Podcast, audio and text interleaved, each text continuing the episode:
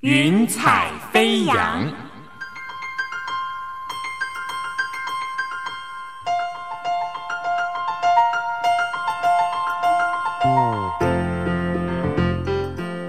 让每一朵云彩的生命牵引着你心灵的飞扬。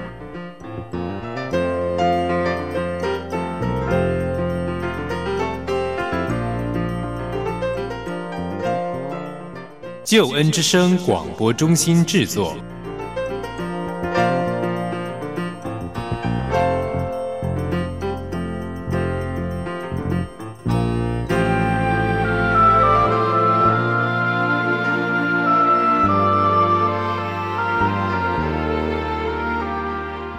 欢迎收听由台湾救恩之声广播中心制作的生命故事集《云彩飞扬》，我是静怡，在这里邀请你听听别人的故事，想想自己的生命。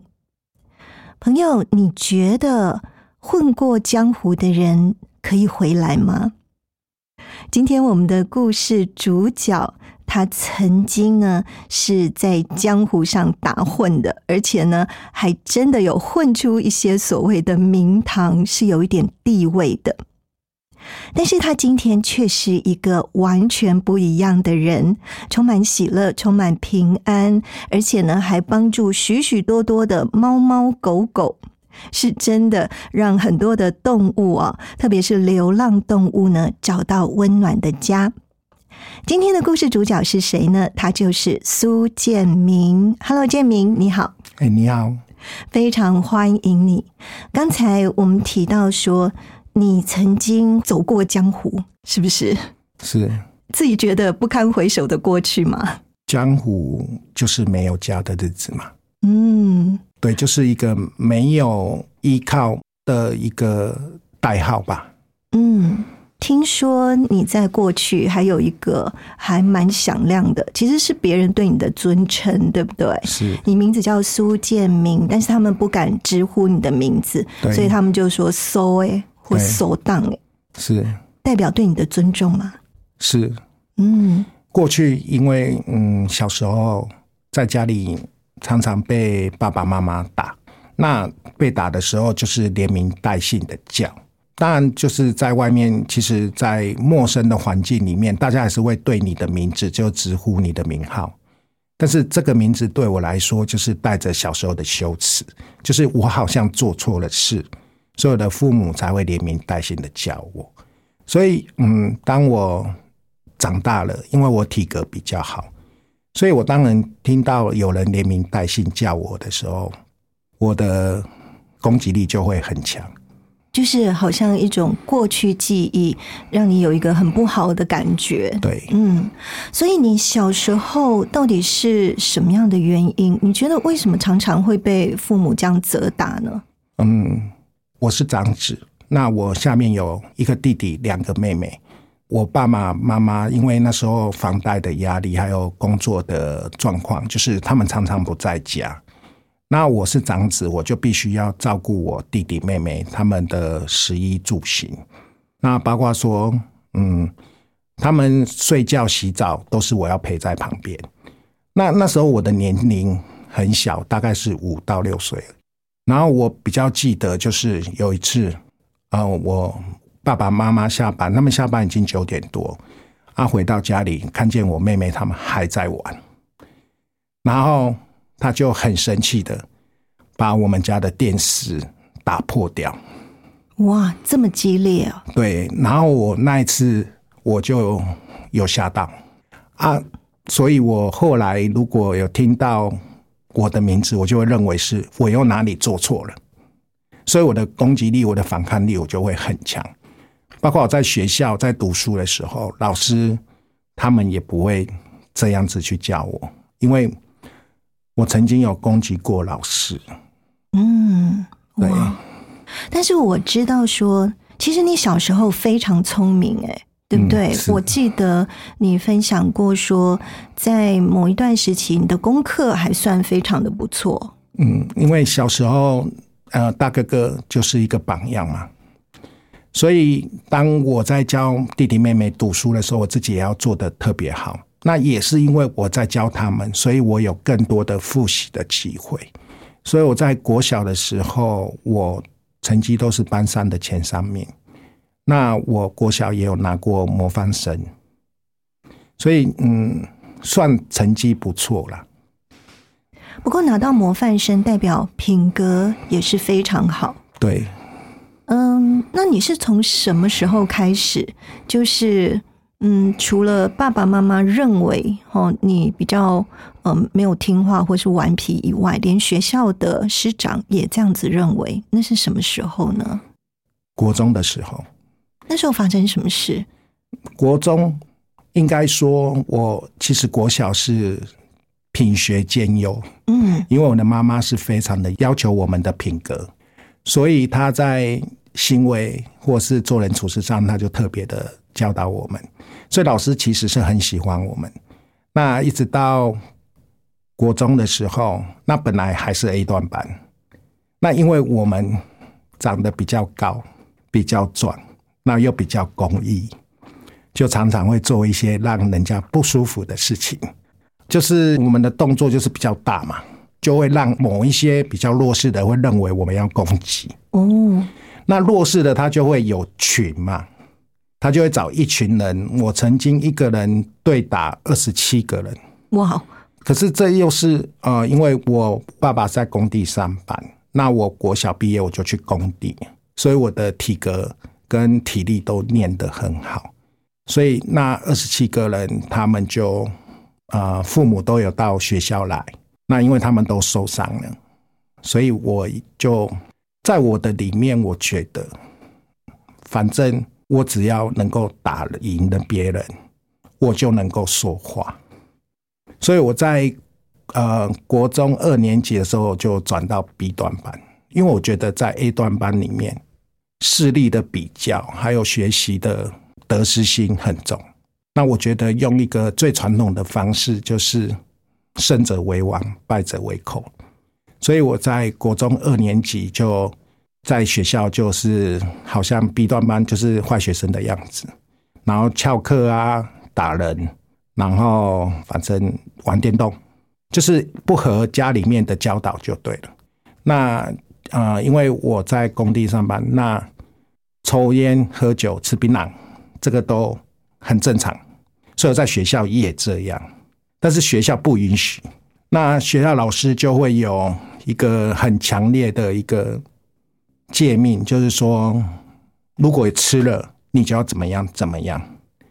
后来我们就是真的抽烟，然后集体被抓，被老师抓到。然后我们就全班带去翘课，全班带去翘课，然后也不理那个老师。这时候又让我有一个重新的看见，我好像功课做得好，好像我顺服老师，其实我得不到任何的权利，跟我该享受的福利。可是当我去跟弱势的，像那些不爱读书的、爱打架的人在一起的时候，他们反而更尊重我。其实我们就。走偏了，嗯，我觉得真的是蛮可惜的哈，因为从小你是品学兼优，但是从大人这边得不到什么正面的回应啊、奖赏啊，没有什么太多的支持，所以你后来就是在孩子们当中，你变成王，变成领袖，对，你有那个王者之尊，哦，你有权利哦，是。好。那这个是国小还有国中的时候，嗯，你后来再长大一点，有变得就是更让爸爸妈妈头痛呢？还是你有比较收敛？没有啊，因为他们根本就抓不住。当我国中的时候，我已经很高了，一百八十几公分，所以我的父母基本上就是也不敢管教我，只是就是会骂嘛。当然，所以我国中二年级我就离家出走。嗯，我就离家出走。那我离家出走就是到朋友家住啊，乱交女朋友啊，或是有时候去庙会、去庙里面住。离家出走就没有去学校。那我就在工作的时候，我妈妈跟我爸爸很晚在等我下班，但我很气的跟他们说：“你都已经不要我了，你们来看我要干嘛？”到了考高中的时候，我爸爸是认为，因为那时候台湾的经济很好，他认为有钱人才能够说话大声。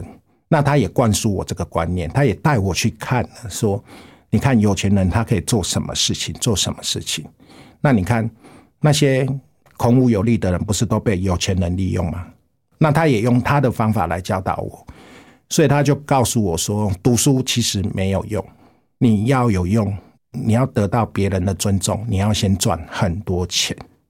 但是这个钱要从哪里来呢？嗯，就从这真的会有一点危险吧？没有，就是从工作上，因为那时候台湾经济很好，经济很好，就是呃，我们在做建筑业的，它的收获就是很高。所以你那时候还是跑工地这样子。对对，嗯嗯。不过毕竟你真的那时候还是很年轻的孩子哎。十五六而已，嗯嗯那时候还没有读高中。我爸他也知道，因为我们家其实是非常嗯，你说小康，可是我们家是不能够有意外，因为有意外，我们家就没有钱。所以我爸爸的想法是他不让我去读高中，所以那时候他就带我到中立的一个工地。那在工地里面，他就也给我看一下他的教导，就是有钱的人要如何的放纵这样。然后他就在夜晚的时候，就是每天下班，他就把我锁在工地的那个公寮里面睡觉这样。然后一直到我要考试的时候，他还是把我锁在里面，等于是没有办法正常的预备去考高中。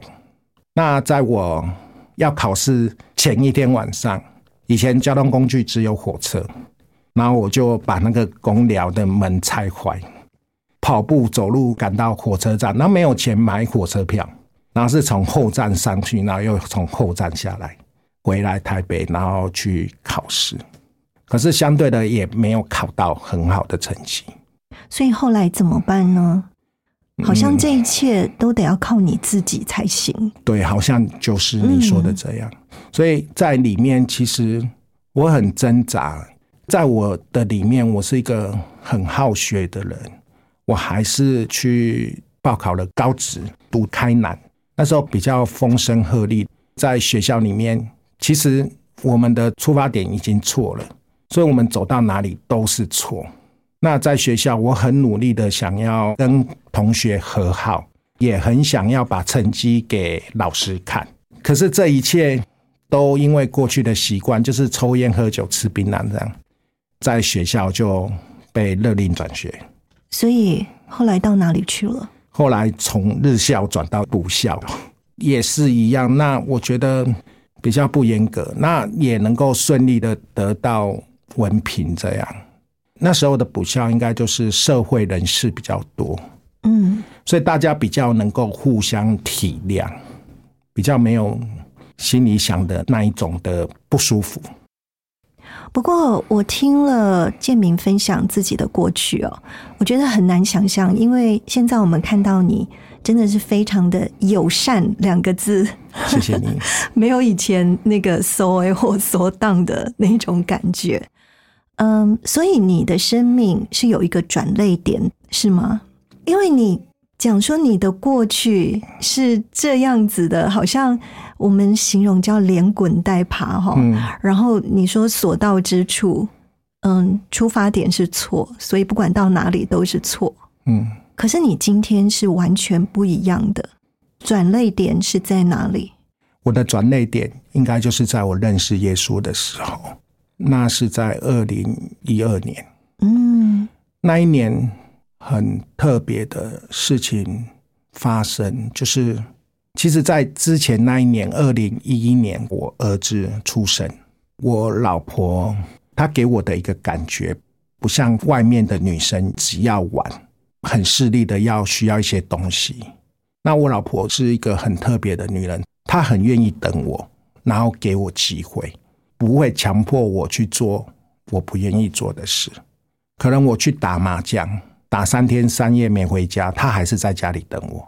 可能我去喝酒，喝到天亮醉了，他还去楼下扶我。那他几乎我们大概有一年多，他没有跟我讲过话，他都是留言给我看。那那些留言给我看，其实那时候没有感觉，最有感觉的是当他怀孕的时候，记得发生了一件事情。我儿子还没满月，那因为很吵，那我就想到我父亲、我妈妈，他们都会讲一句话：“差了个怕嘛，吵就打就会乖了。”然后我们就这样打下，就打下去，我老婆就心疼了。那我就心疼她，把她抱到客厅去，一个人在客厅陪着她，就是怕孩子吵到我。从那一天我看到这个状况以后，我真的很想要改变我动手动脚的状况。那我也没有办法，我真的我也没有办法，因为这个是我很久的习惯了。可是，在我里面，我就是想要一个恢复，就是我不想要再让我过去的生命再加在我儿子身上。我想要让他知道，他的名字是我给他的，他要很高兴。后来有经过宫里面宫庙的师姐来带我说：“哎，我们要来修行。”那又经过我的姑姑带我说：“我们要来念佛。”其实我很多方式都尝过了，就是我们以为的一些方式，我们能想到的方式，可是都没有效。他只是不断的在消耗我们的时间，而且我儿子越来越大，而且我打他越来越大力。那我每次打完他，我就很害怕，因为我很怕会造成他的阴影。有一个特别的时间是我在读佛经的时候。不知道什么的情况，就是很想自杀，很想自杀。然后就是，我也跟我的姑姑说：“姑姑，我真的没有办法再读佛经。我早中晚课，你交代我的时间我都念，我都已经把佛经背起来了。可是我里面那个暴力之气，它是忍不住的，因为那是原生带来的。然后我姑姑就说：‘那你先不要念了。’我找我的师兄，得道的高僧来帮你看一下。他带那个师兄来的时候，师兄帮我看了紫微斗数，又看了八字，就说了一句话。他就跟我姑姑说：“你这个侄子没救了，佛祖救不了他，他找耶稣可能比较有机会。”哇，这真是跌破人的眼镜哦！嗯，我觉得，嗯。这段历程呢？你说从你开始尝试，但是不断的失败，然后还找了很多亲戚来帮忙，然后他们还用他自己的宗教信仰，对，告诉你说你该怎么做，该怎么做。可是你说反而是打孩子越打越大力，打到你自己心里都会怕。对。那后来，因为我觉得人就是这样，你一直尝试不成功，会很绝望、很沮丧，所以你说。还想到自杀？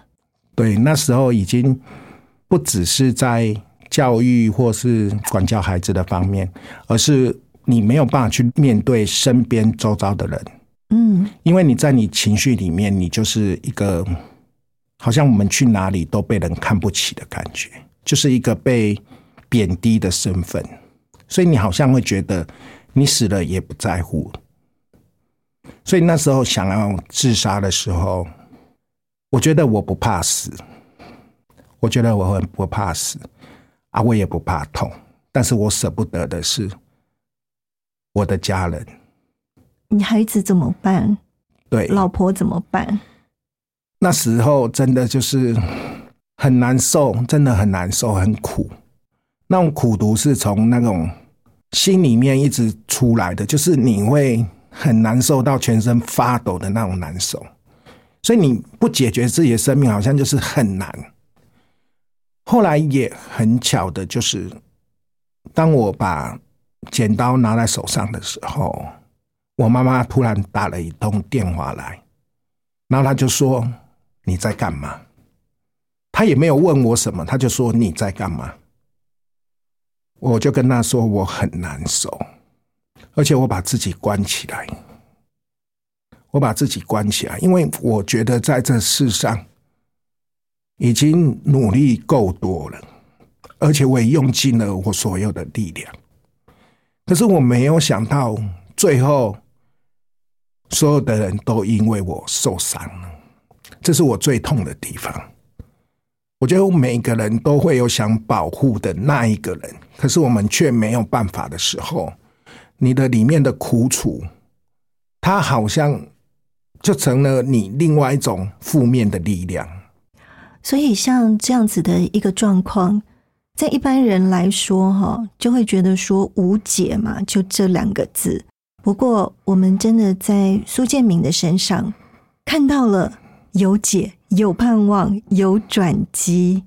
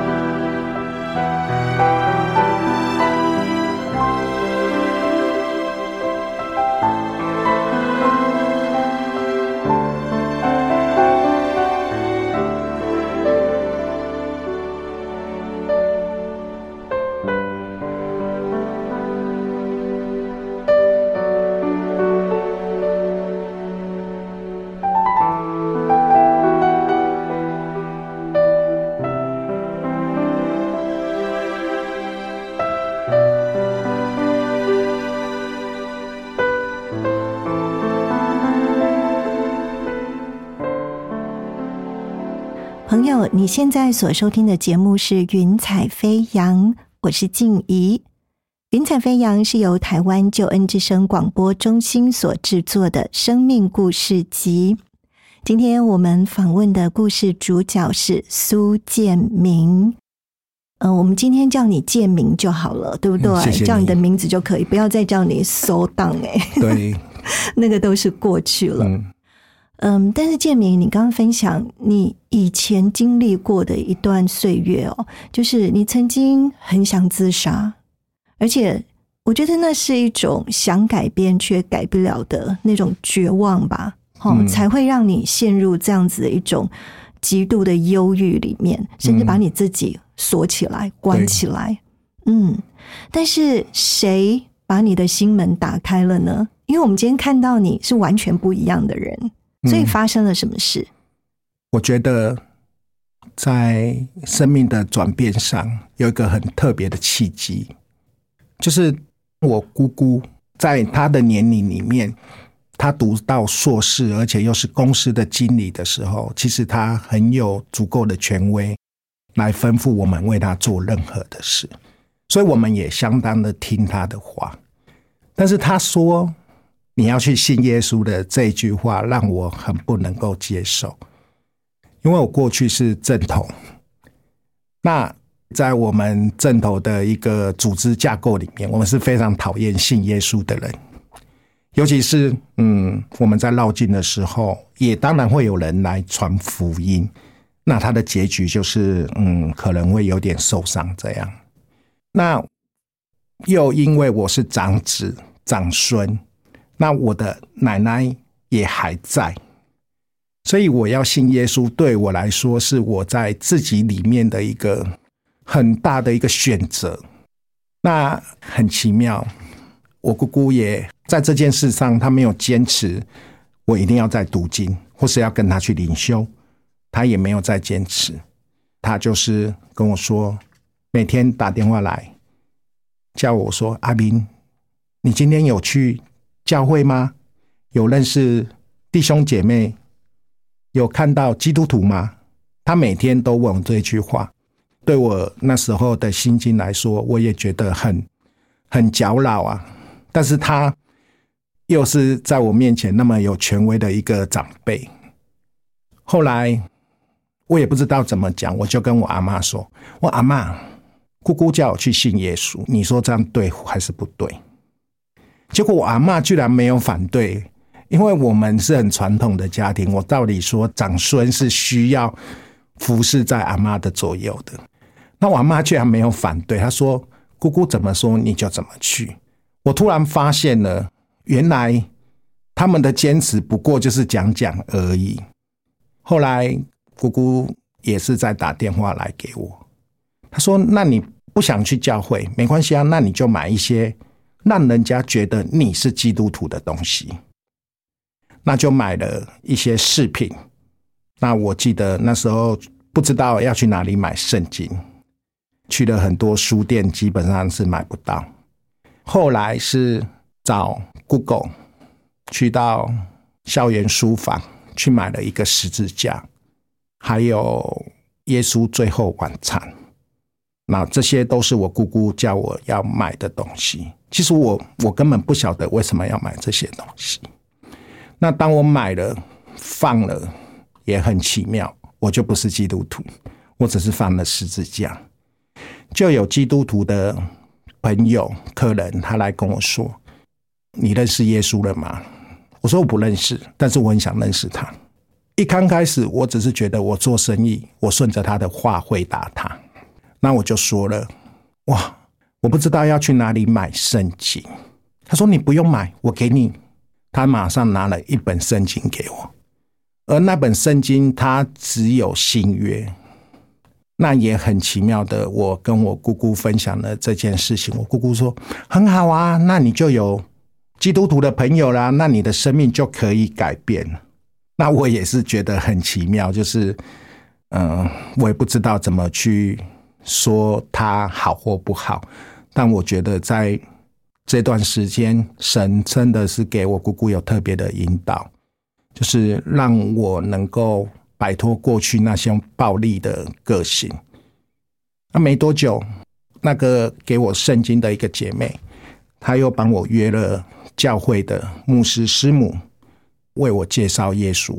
那当他跟我介绍耶稣的时候，我说，我就回了一句话，我觉得也蛮骄傲的，我就说啊，我就是已经要信了，你再跟我讲那些干嘛？嗯，所以。其实你那时候是顺着长辈的意思，是去买了这些东西，然后好像一步一步的哈，嗯，先有了十字架，然后有了图画，那有基督徒的朋友，还有人送你圣经，对。但是真正关键的还是你必须要去认识这个信仰，是嗯，可是你心里还是有点抗拒。你刚说，我有抗拒，因为我觉得。在过去，我从小的教导就是，因为我们是传统家庭，其实我们很讨厌基督徒，尤其是那种来按门铃的更讨厌。很奇妙的，我感谢神，我遇到一个对我很好的一个牧师爸爸，他带我在每一次的建造里面，其实我我因为不信，所以我也都在打瞌睡。可是他从来没有停下他的任何一句话。他跟我说：“他说建明。”我知道你很累，因为没有认识耶稣的人，每一个人都很累。但耶稣他是生命的粮，所以我现在把神的话语给你。虽然你在休息，可是你的灵在领受。我觉得这句话就成为我后面在服侍的时候，我觉得一个根据，就是耶稣他来是要使我们灵性得以恢复。我在墓道的时候。其实我第一天去教会，我就问牧师说：“牧师，我什么可以受洗？”那我的牧师每个月每个月都回答我说：“还没有，还没有。”你会不会觉得很奇怪？我觉得很奇怪，就是为什么我要这么久才能够受洗？我是牧到了将近快八个月，我那时候牧师真的对我很认真，他带我上了罗马书全部，又带我上了。希伯来书全部，嗯，对重要的神学概念，他就把我上完，所以都上了，嗯，对。然后我就一直问牧师说：“你什么时候要给我受洗？”我一个礼拜去教会三天，一三五连我们牧师他也没休息，他就是要帮我上课。然后还有主日，我等于整个礼拜都在教会里面。那我说牧师，我这样还不能受洗？他说还不行。他说你没有真正的相信，你只是认为说你好像得到一个身份，你可以做某些事情，其实并不是。牧师就告诉我，你要从里面灵里面真实的去反省。他说，当你反省的时候，就如神的光光照你的脸一样。那时候我就知道神要让你受洗了。其实，在这段时间的挣扎也是蛮大的，因为等了好久都是不给洗。然后到受洗的那一天，我觉得牧师跟我讲的这句话。让我泡在水里的时候，我就完全的领受了，真的是从心里相信，口里承认，耶稣就成为我的救主。那时候我就觉得肩上好像东西都掉了，我也不再去要求或是执着或是坚持某些事情，我反而是更多的是看见神你要做的事情，因为你要做，你就会带给我们，就好像牧师当初说的，可以看见。嗯。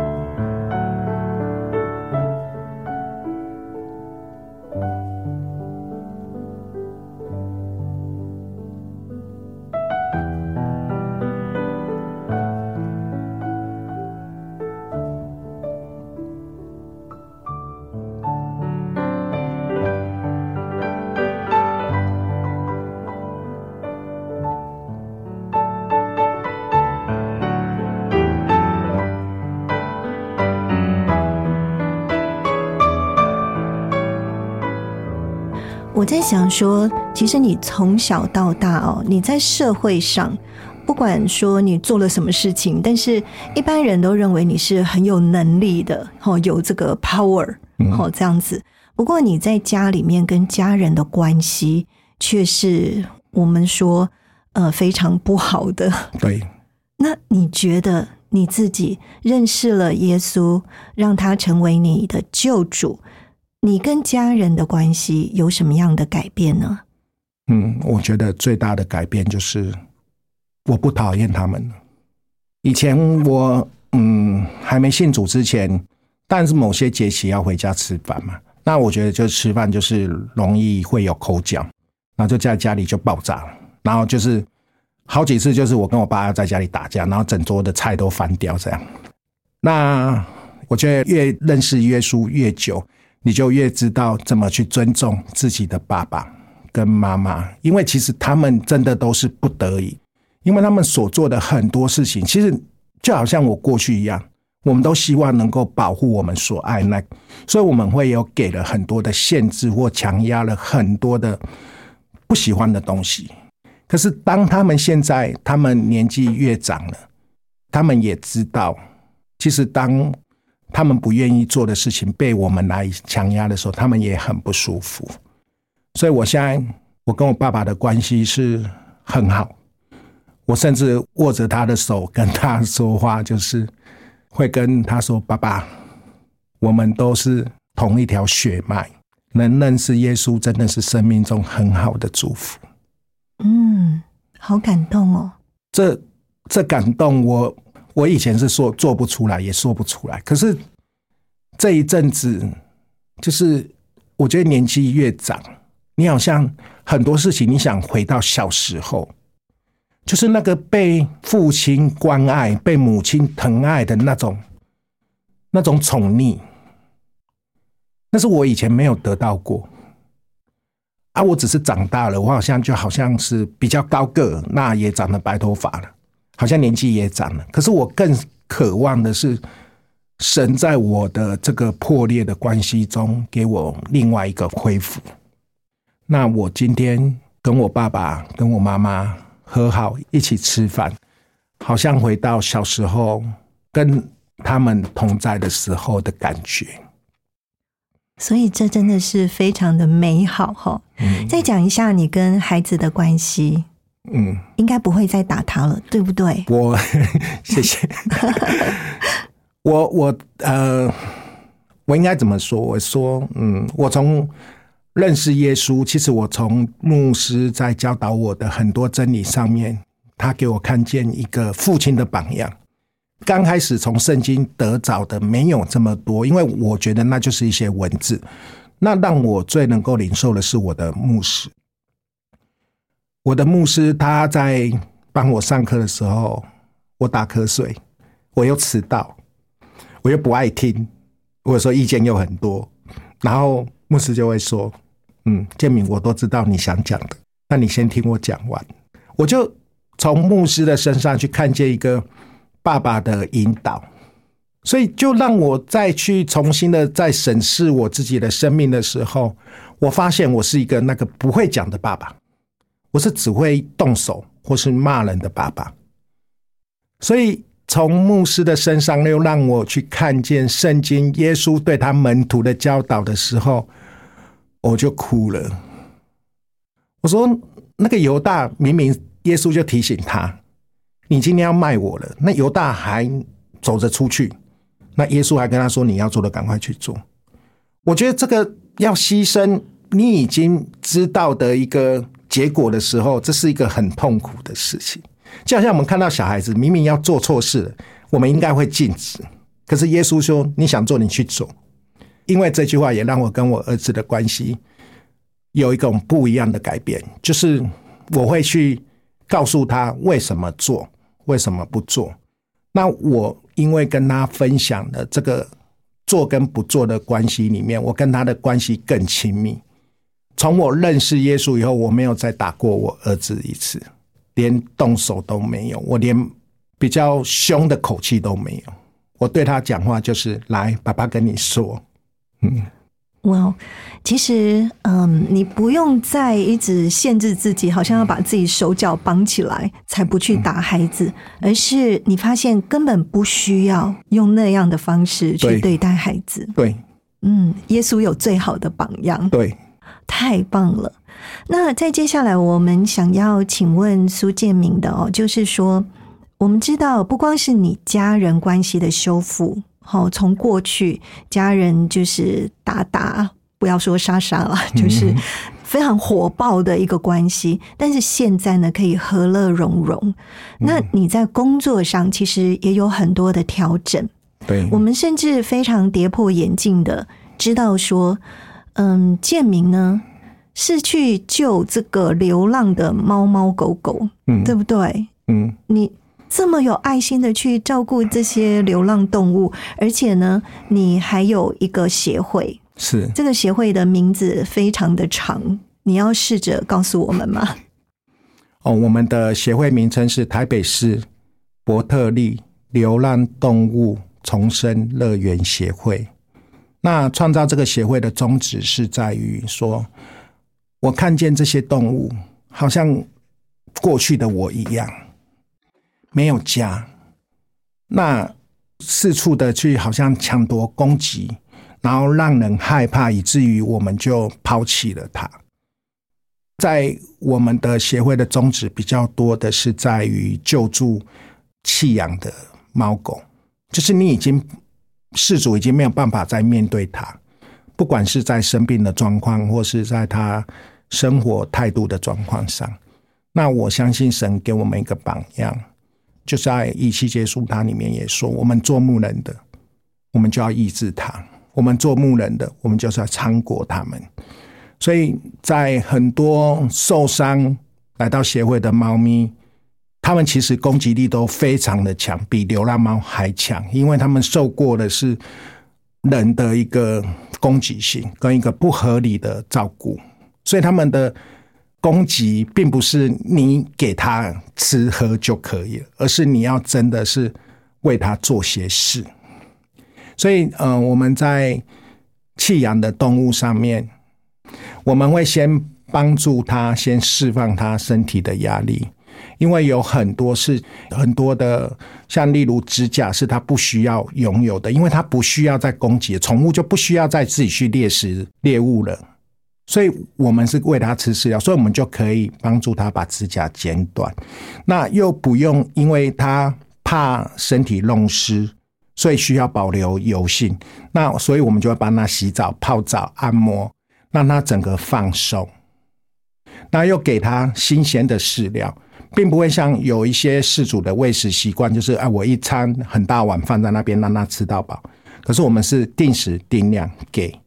那事实上，我们在这样一系列的，就是从圣经知道说神对我们也是这样的照顾以后，我就用神的方式来照顾这些猫、这些狗的时候，事实上得到一个很大的转变。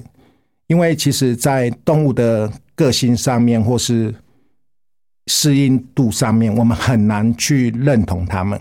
可是我们可以让他有机会来学习认同我们。那在我们协会里面的猫猫狗狗，真的是他们都表现出一副很安逸自然的样子。我们在这创立了三年多，也收养了两千多只，也送了两千多只。因为我们的猫特别的乖，那有一些年纪比较大的狗。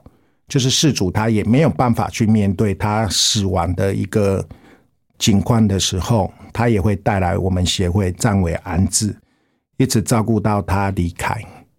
嗯，我觉得建明跟我们分享一个观念哦，真的还真的是很有趣、哦。你说以前你自己哦就是要靠自己的时候，嗯。你在江湖也是跟人家打打杀杀，嗯。然后这个利爪哦都伸出来，嗯。但是后来你发现，其实你找到了救主，是。耶稣照顾你，对，所以你用这样子的一种态度，一个核心价值，你去照顾这些同样也是有生命的这些猫猫狗狗。嗯。嗯，那他们在外面流浪的时候，可能还被人攻击过，所以他把人当作是仇人、敌人。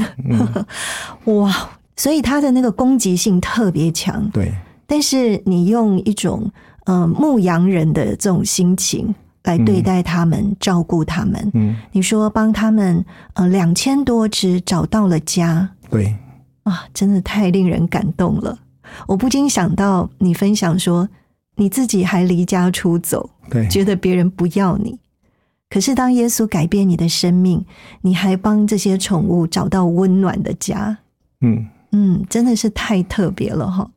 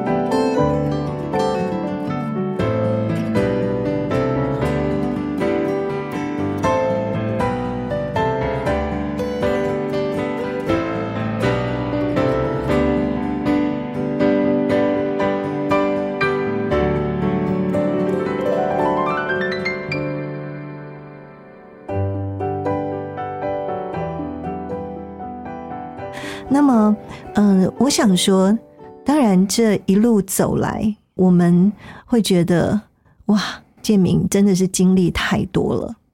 不过，我们却看到你是一个很蒙福的，因为你说，其实，在前不久你才出了一个非常大的车祸，对，但是我们现在看到你非常健康啊，甚至连伤口都看不到。嗯，感谢神。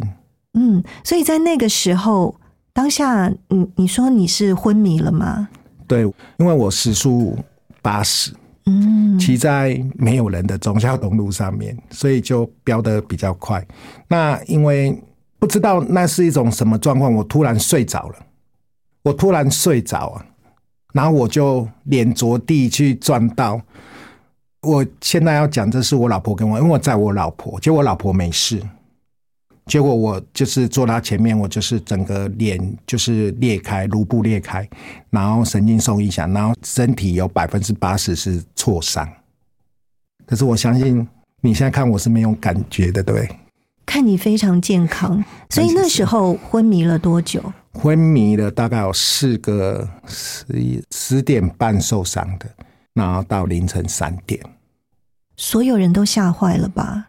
说你的亲戚朋友，还有他们都不知道，哦，都还没有通知因为我们没办法通知，因为我第一个就是睡着了，我算昏迷啦。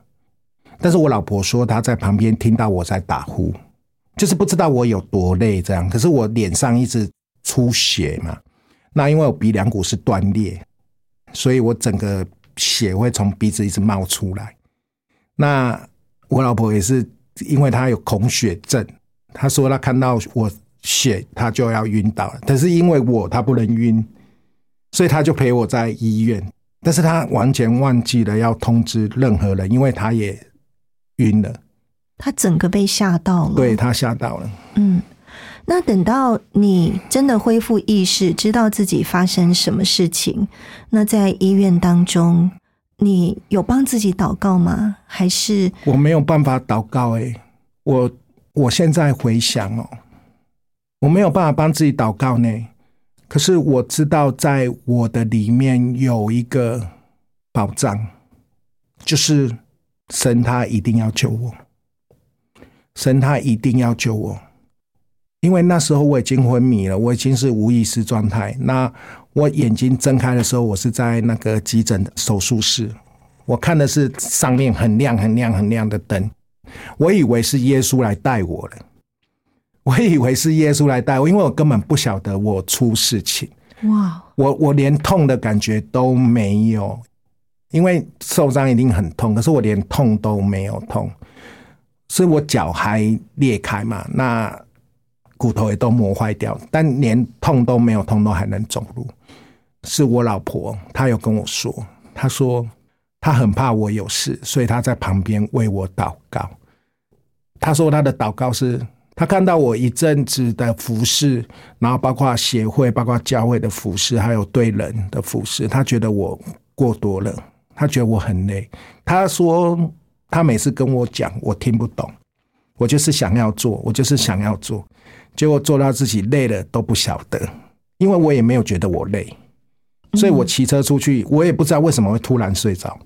是我们要讲说，人都不完全，我们有时候可能自己会犯错，嗯，可是你是天赋的宝贝，所以神爱你。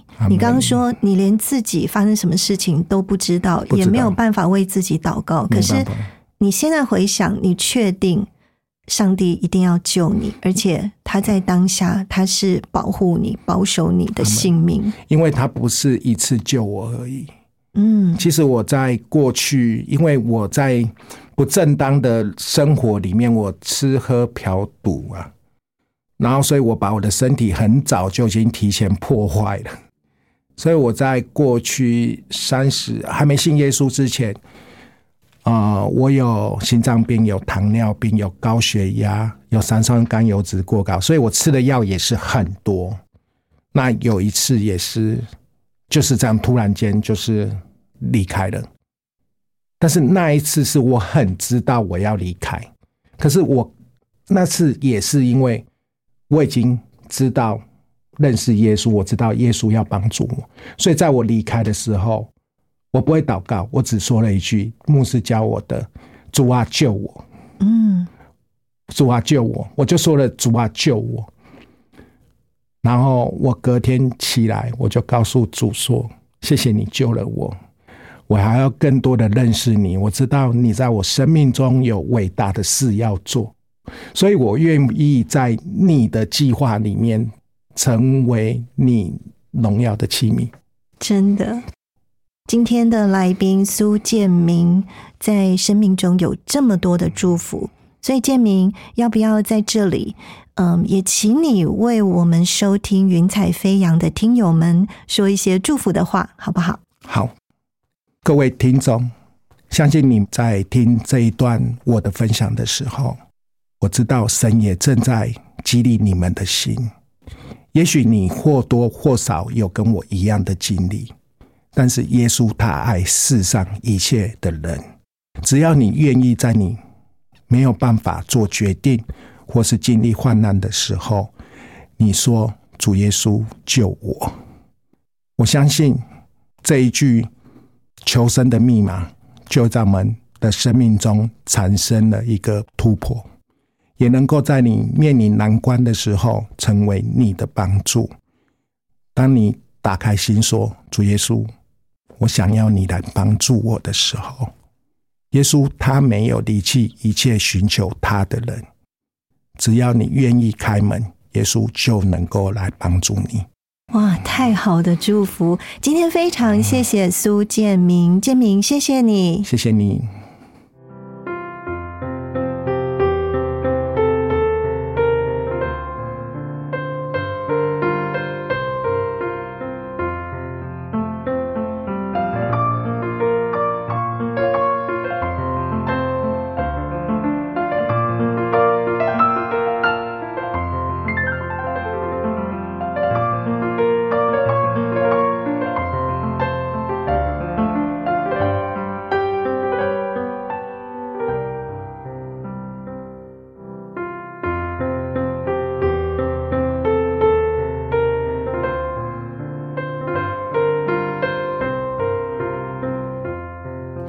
在这里呢，真的要再次的感谢今天特别来宾苏建明，他分享了生命故事，也谢谢授权给了救恩之声纳入在云彩飞扬福音见证宣教事工当中。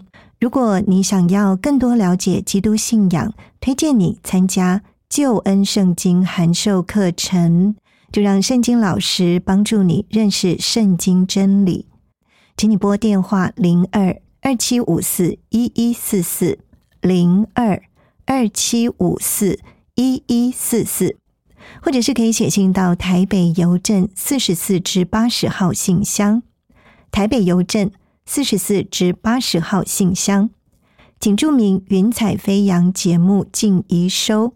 静是安静的静，宜是竖心旁心旷神怡的怡。非常期待你的来电或是来信。云彩飞扬在救恩之声的官网、APP、各大的 Podcast 平台都有播出，邀请你可以来收听，并且也请你多多将云彩飞扬分享出去，让更多人听见好故事，得到祝福。金怡在这里祝福你喜乐平安，云彩飞扬，下回见。我是空谷的回音，四处寻找我的心，万片溪水和山林，我心依然无处寻。